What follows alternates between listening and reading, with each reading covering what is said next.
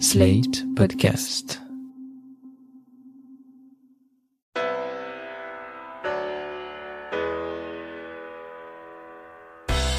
Bonjour et bienvenue dans Le Monde Devant Soi, le podcast d'actu international de Slate.fr. Je suis Christophe Caron et je suis accompagné de Jean-Marie Colombani, directeur de la publication de Slate, et d'Alain Frachon, éditorialiste au Monde et spécialiste des questions internationales. Bonjour messieurs. Bonjour Christophe. Bonjour Christophe. Avec nous pour cet épisode, Ariane Bonzon, journaliste spécialiste de la Turquie. Salut Ariane. Bonjour à tous. Mercredi 21 octobre, le président Macron prononçait un discours lors de l'hommage national à Samuel Paty, ce prof d'histoire-géographie décapité à Conflans. Et le président a eu ces mots. Nous défendrons la liberté que vous enseignez si bien et nous porterons haut la laïcité. Nous ne renoncerons pas aux caricatures, aux dessins, même si d'autres reculent. Nous ne renoncerons pas aux caricatures ni aux dessins, des mots qui ont mis une partie du monde musulman en colère et provoqué le boycott de marques françaises, alors même que de nombreux pays avaient condamné l'assassinat de l'enseignant. Parmi les voix les plus fortes, celle du président de la Turquie. Erdogan a multiplié les attaques contre le président français, attaques politiques mais aussi ad hominem. Excédé, Paris a rappelé son ambassadeur en Turquie pour consultation, ce qui n'était pas arrivé depuis 1901. Nous allons revenir sur le cas turc, mais d'abord Alain, que penser des réactions des pays musulmans aux propos de Macron? Est-ce qu'on est dans un jeu diplomatique habituel ou est-ce que ces réactions traduisent un malaise profond? D'abord, je crois qu'il faut les nuancer il faut mettre vraiment sur la table ce que nous savons.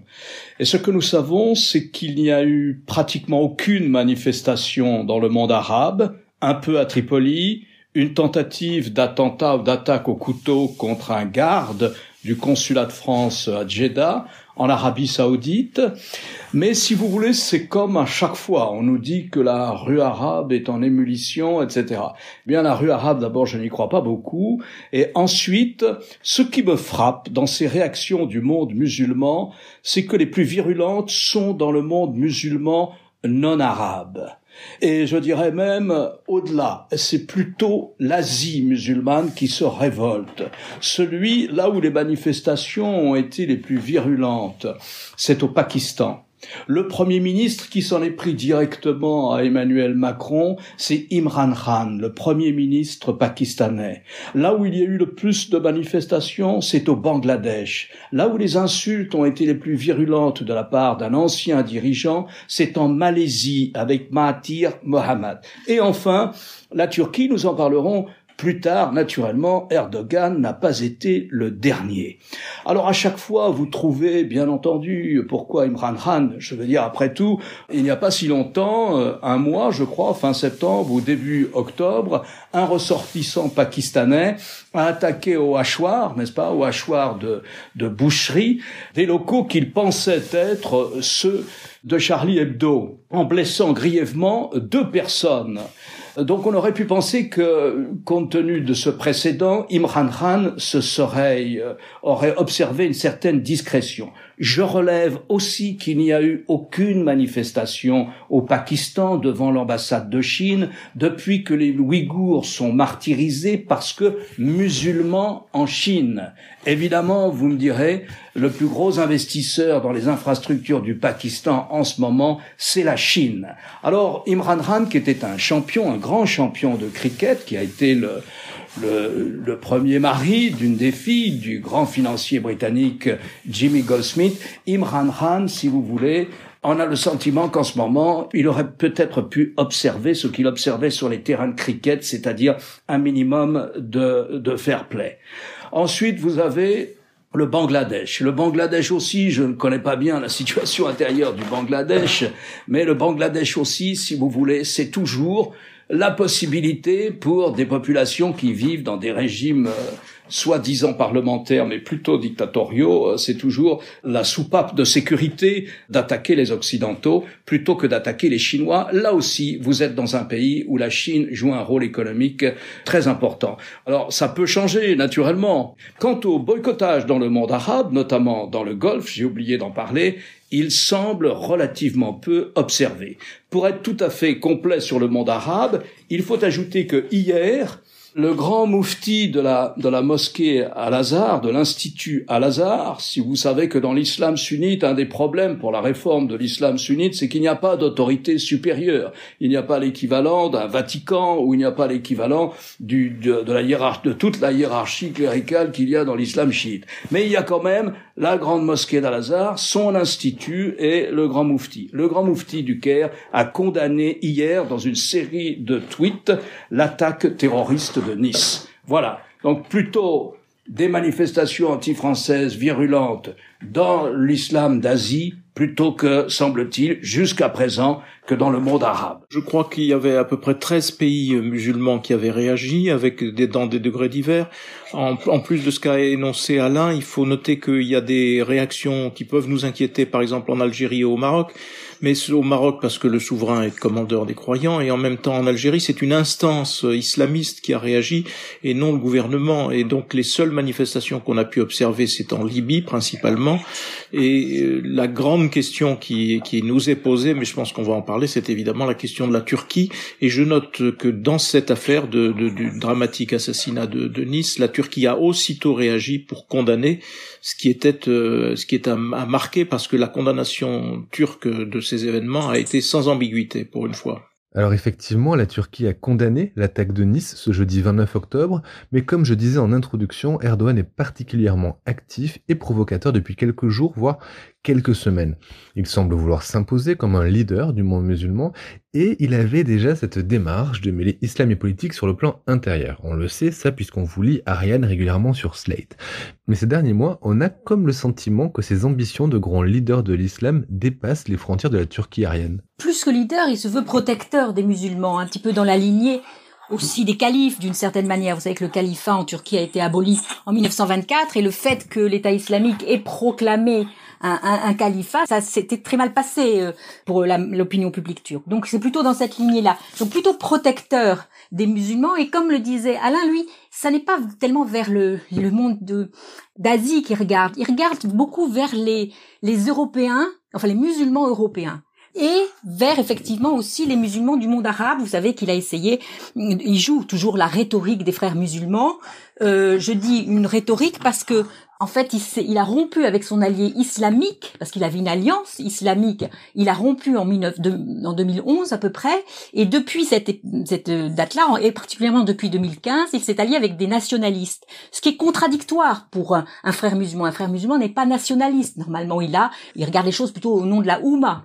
Et donc, il faut que euh, le président Erdogan en remette, si vous voulez, un peu une couche, en tout cas dans, dans la rhétorique islamiste, et se positionner comme protecteur des musulmans parce que quand on regarde la pratique, eh bien, c'est pas tant que ça. Vous voyez, il, fait des gestes très forts comme Sainte Sophie, mais par exemple, tout ce qui est application de la charia, il y, a rien qui se fait. Il parle tout le temps de rétablir la peine de mort, il ne le fait pas. Donc, c'est très important pour lui de, de, de, de le faire et je crois que c'est ça, c'est ça qui... Alors, ce qui est très ennuyeux aussi, c'est que Autant quand il y a des communiqués, des menaces de groupuscules djihadistes avec un programme djihadiste politique global, on voit bien ce que c'est. Là, sa, sa, rhétorique, évidemment, met une atmosphère, une ambiance.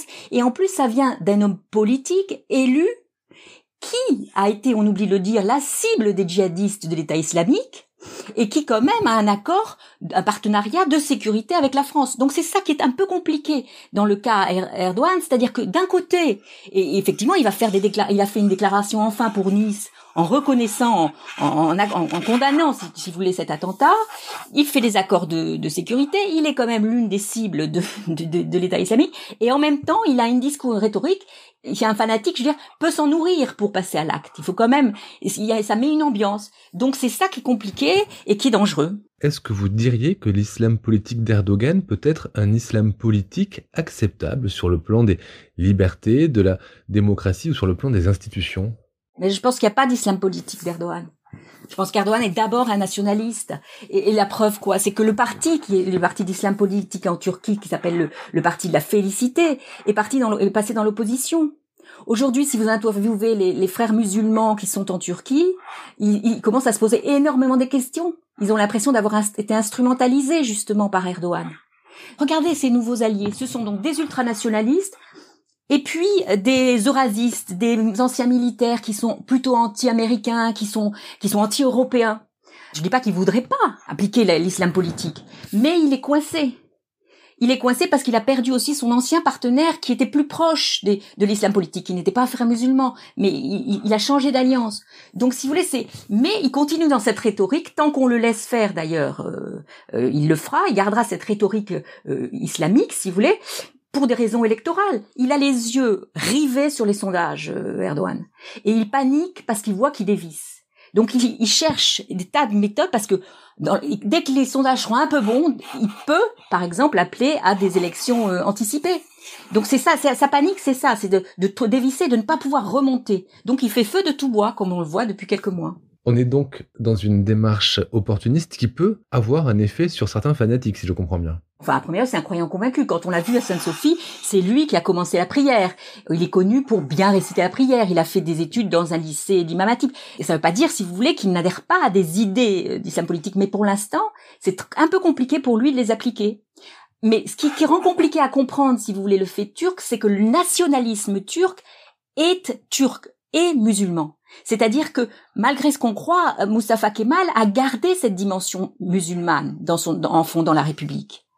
Et c'est ça qui est moi j'ai souvent parlé avec des avec des musulmans français franco-maghrébins et quand je leur dis mais vous savez Erdogan c'est le nationalisme c'est pas la Ouma et ils n'arrivent pas à le comprendre et c'est ça qui est la spécificité turque c'est qu'à la fois c'est un nationalisme avec quand même effectivement au cœur de ce nationalisme la religion musulmane l'identité turque et musulmane vous parlez, Ariane, de ce nationalisme turc.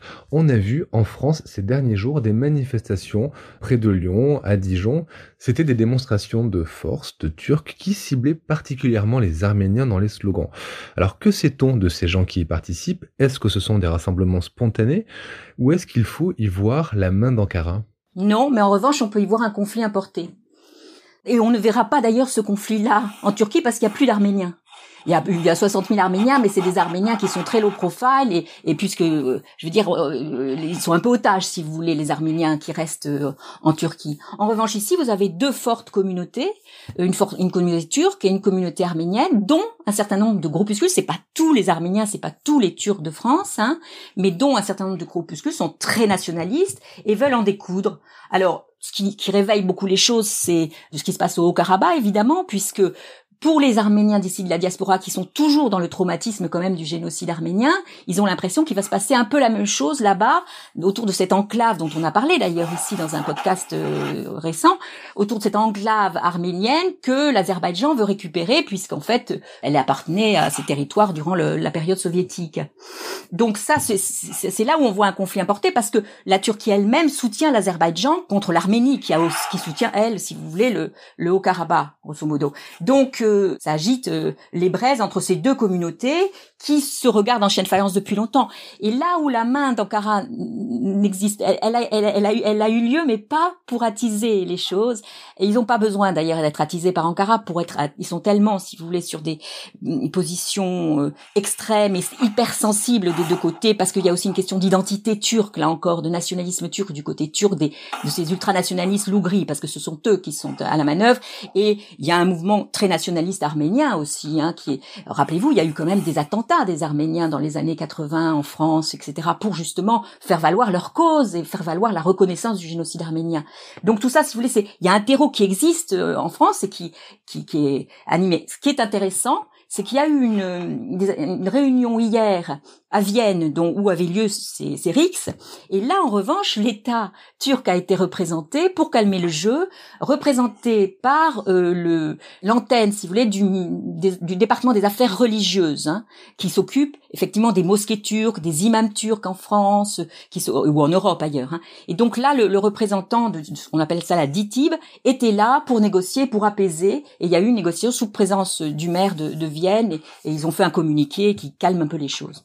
Pour appuyer ce que disait Ariane, on peut noter que dans les mesures qu'a évoquées euh, le président Macron, je crois, dans son discours des, des son discours pour la lutte contre les séparatismes, et notamment le séparatisme islamiste, une des mesures qui a le plus déplu à Ankara, c'est que la France dit qu'elle va lancer un programme pour former elle-même ses imams et elle-même donner l'autorisation nécessaire à quelqu'un pour être imam. Or, il y a 300 imams turcs en France, j'ai appris à cette occasion, et qui sont à l'évidence un relais du pouvoir d'Erdogan, hein, un relais du pouvoir turc.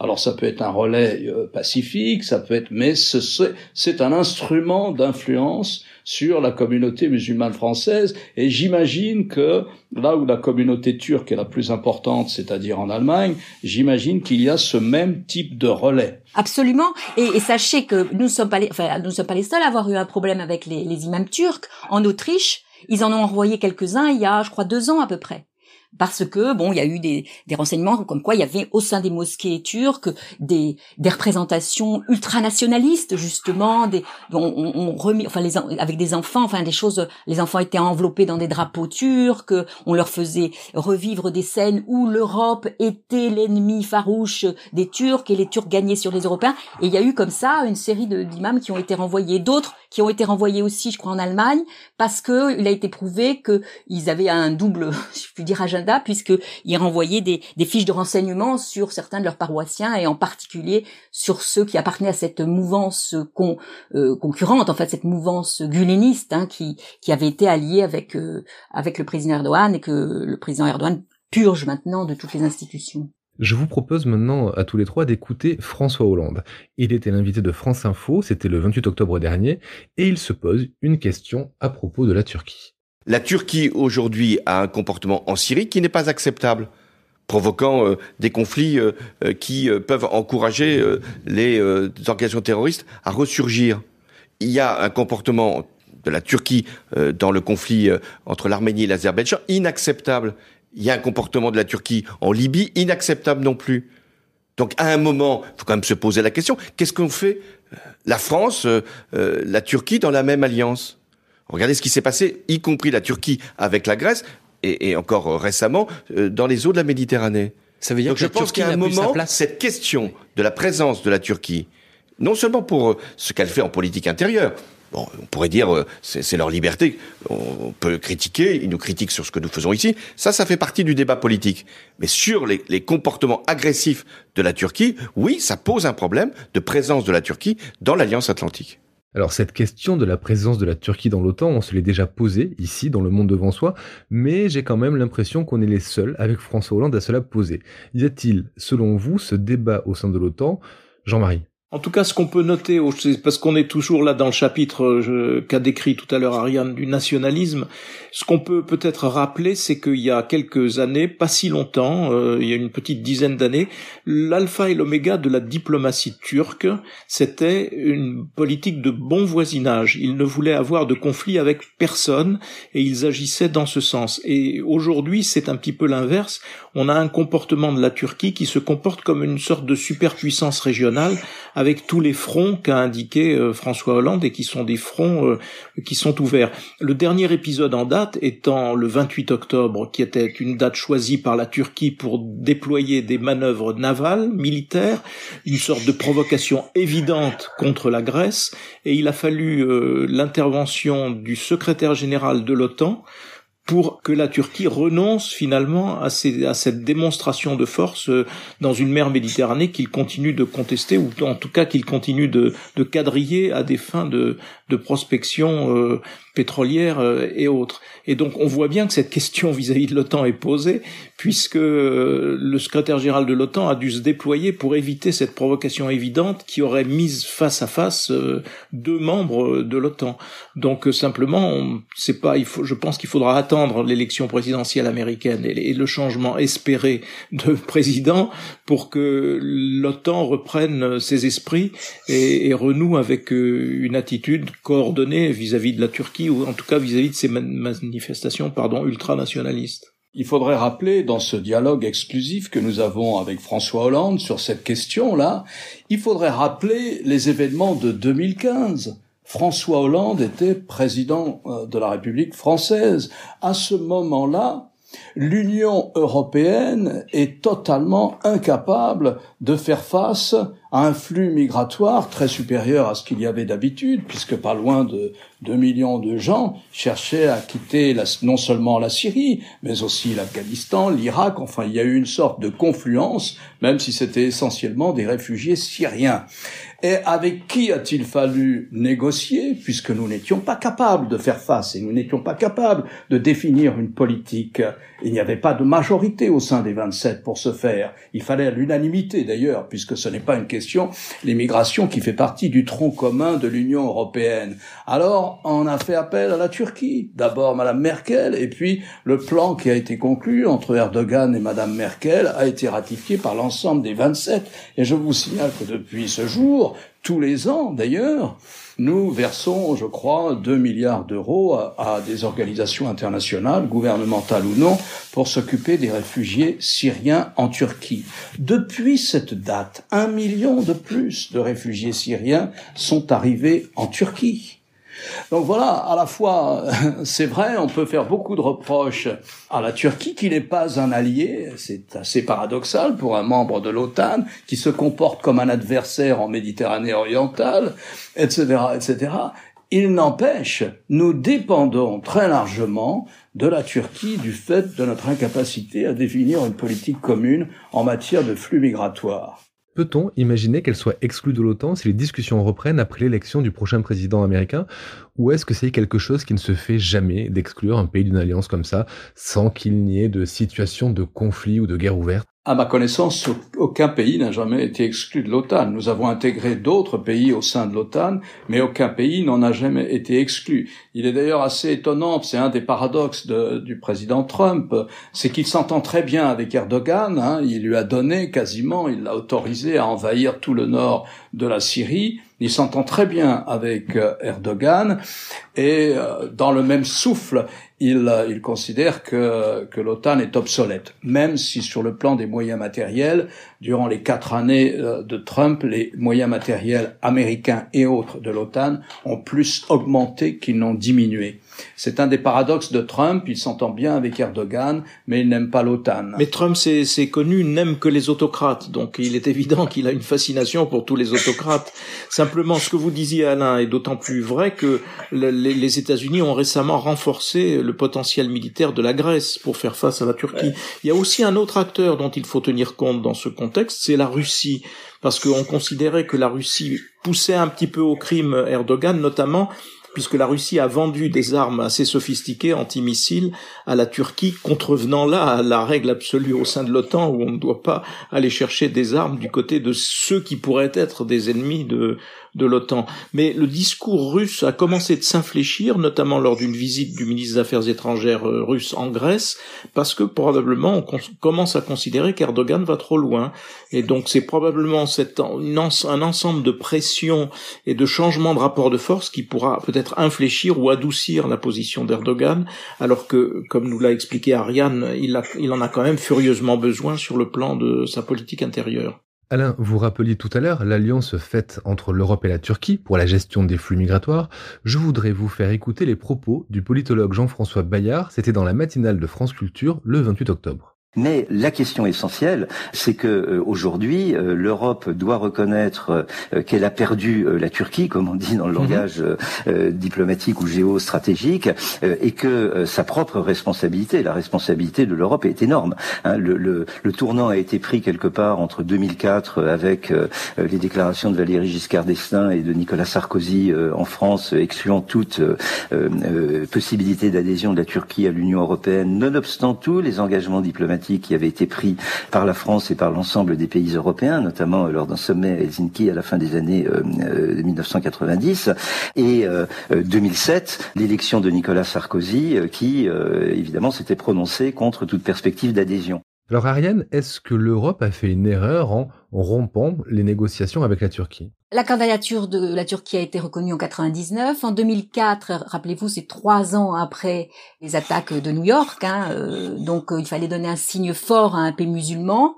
Euh, les États-Unis étaient très intéressés que l'Europe donne un signe fort à ce pays musulman, membre de l'OTAN, et qui pourrait peut-être représenter une sorte de pays musulman qui, qui, démocrate. Enfin, vous voyez. Donc, en 2004, l'Union européenne euh, annonce à la Turquie qu'on peut commencer les négociations d'adhésion, qui commencent en octobre 2005. Alors progressivement, il va y avoir un certain nombre de chapitres qui sont ouverts mais jamais fermés. C'est-à-dire qu'effectivement, il y a un blocage qui s'est fait, qui est un blocage qui s'est fait pas du tout du seul fait des Européens. Je veux dire, le président Erdogan, il faut voir qui était Erdogan quand il est arrivé. Il connaissait, il, il parle aucune langue étrangère. Il connaissait pas tellement l'Union européenne. En fait, c'est un pays très souverainiste et quand tout peu à peu ils se sont rendus compte qu'ils allaient perdre de la souveraineté, ben ça c'était difficile, ça a été difficile à faire passer. Une grande partie de, de, de l'établissement laïque kémaliste n'était pas pro-européen. Et la force de, du président Erdogan, ça a été, enfin à l'époque il n'était pas président, il était premier ministre, ça a été les premières années de son mandat d'avoir un langage pro-européen de d'y croire peut-être, d'y croire peut-être, mais surtout ce qu'il croyait, c'était au soutien de l'Union européenne pour se débarrasser de la toute-puissance militaire qui agissait comme un parti politique. Quand il est arrivé à faire ça, c'est-à-dire euh, autour des années 2008, 2008, 2009, eh bien, il a beaucoup, il a été beaucoup moins intéressé par la, la perspective européenne. Alors, on a été humiliant, on a été ça, c'est vrai, mais il faut pas non plus se battre la seule coupe. Par exemple, je vais vous donner un exemple. Le, le, le responsable de l'Union européenne euh, Ankara, un jour dit à Erdogan, mais écoutez, il y a quand même des chapitres qu'on pourrait négocier. Ce qu'on appelle les chapitres, c'est, c'est, c'est, si vous voulez, des, des sujets de, où, on, où, la, où la législation turque peut s'adapter à, à, la législation européenne. Donc, il y a toute une, un ensemble de processus, de subventions qui, qui se mettent en place. Par exemple, dit, donc le représentant européen, nous pourrions parler des marchés publics. C'était en 2010. Et le président Erdogan se retourne vers lui et lui dit, mais Qu'est-ce que vous voulez que je négocie sur les marchés publics avec l'Europe? Moi, je veux les garder pour moi parce que sinon, je peux pas rétribuer mon réseau de clientèle, si vous voulez, mon réseau de clientélisme. Donc, il y avait des tas de choses comme ça où, où le président Erdogan n'avait aucune envie de bouger. Ceux qui avaient envie de l'adhésion de l'Union européenne, c'était les minorités kurdes, les minorités arméniennes, les minorités grecques, parce qu'elles savaient qu'elles seraient beaucoup plus protégées dans l'Union européenne. Mais voilà, moi je crois qu'il faut pas trop euh, se, se, battre la coupe sur euh, l'adhésion. Et puis, ça pose la question aussi de l'Europe qu'on voulait. Si on veut une Europe intégrée, très politique, la Turquie n'a pas tellement sa place. Quand le Premier ministre Michel Rocard a fait un livre euh, qui s'appelait Oui à la Turquie en faveur de l'intégration de la Turquie dans l'Union européenne, qu'est-ce qu'il disait? Il disait avec les Britanniques, avec les petits pays qui veulent la paix, qui veulent surtout pas une Europe puissance, notre projet politique à la Jean Monnet, il est fichu. Nous, ce que nous pouvons faire, c'est une grande Europe qui fasse poids contre les États-Unis, contre la Chine, une grande Europe, un grand ensemble économique avec un certain nombre de règles des droits de l'homme et de règles économiques, basta, pas plus. Et là, disait-il, la Turquie a sa place. voyez? Donc euh, le problème c'est ça, c'est en fait la conception de l'Union européenne. Oui, je pense que ça renvoie ces années-là à un débat de fond qui avait lieu et qui consistait à commençait à évoquer la question des frontières de l'Union européenne. Et les frontières de l'Europe, la position de, de responsables comme Valéry Giscard d'Estaing était très claire, était l'Europe s'arrête à la Grèce. Au-delà de la Grèce, c'est l'Asie. Donc euh, la Turquie, évidemment, n'a pas sa place dans notre vision de l'Europe, qui doit être une vision où naissent des frontières européennes, mais qui soient des frontières, j'allais dire, euh, culturelles et géographiques euh, reconnues de, de longue date. C'était ça la position de, de Valéry Giscard d'Estaing et d'autres responsables de la droite, s'ajoutait au plus le fait qu'il y avait derrière cela aussi une vision, j'allais dire, euh, d'homogénéité euh, culturelle qui faisait qu'on on avait peine à imaginer qu'on puisse euh, intégrer un pays musulman. Alain, la, la, Turquie a encore des alliés en Europe? Écoutez, ce que je constate, c'est que, et on comprend pourquoi, c'est que l'Allemagne, sans se désolidariser du tout des Français ou des autres Européens, l'Allemagne ménage la Turquie, d'abord parce qu'elle a énormément de travailleurs turcs sur son territoire, et parce que aussi, euh, elle sait bien que sur la question des flux migratoires, et pourtant Madame Merkel a été exemplaire dans cette histoire, mais elle sait bien que sur la question des flux migratoires, nous dépendons de la Turquie. Nous dépendons de la Turquie. Et donc, il faut savoir euh, intégrer cette, euh, cette dimension dans un éventuel dialogue politique avec la Turquie. Ce qui se dessine, c'est c'est un truc un peu de serpent de mer qui est revenu souvent. C'est une sorte d'Europe à plusieurs à plusieurs cercles, et il y aurait un cercle ultime, un cercle très extérieur, si je puis dire, où la Grande-Bretagne et la Turquie pourraient être côte à côte si vous voulez, pas de zone euro, pas, enfin une intégration très très très limitée. Et quand on voit depuis quelques mois la façon dont la Grande-Bretagne développe ses relations bilatérales, parfois même au détriment de l'Europe, hein, il faut le dire, la façon dont elle développe ses relations bilatérales avec la Turquie, il y a quelque chose effectivement qui peut se jouer, disons, aux yeux des plus optimistes. Merci Ariane pour ces analyses. Merci Jean-Marie, merci Alain. On se retrouve la semaine prochaine pour un nouvel épisode du Monde devant soi. Merci Christophe. À la semaine prochaine Christophe. Vous venez d'écouter Le Monde devant soi, un podcast slate.fr à retrouver tous les samedis matins sur slate.fr ou sur votre application de podcast préférée. Si vous avez aimé, n'hésitez pas à vous y abonner et à nous mettre 5 étoiles.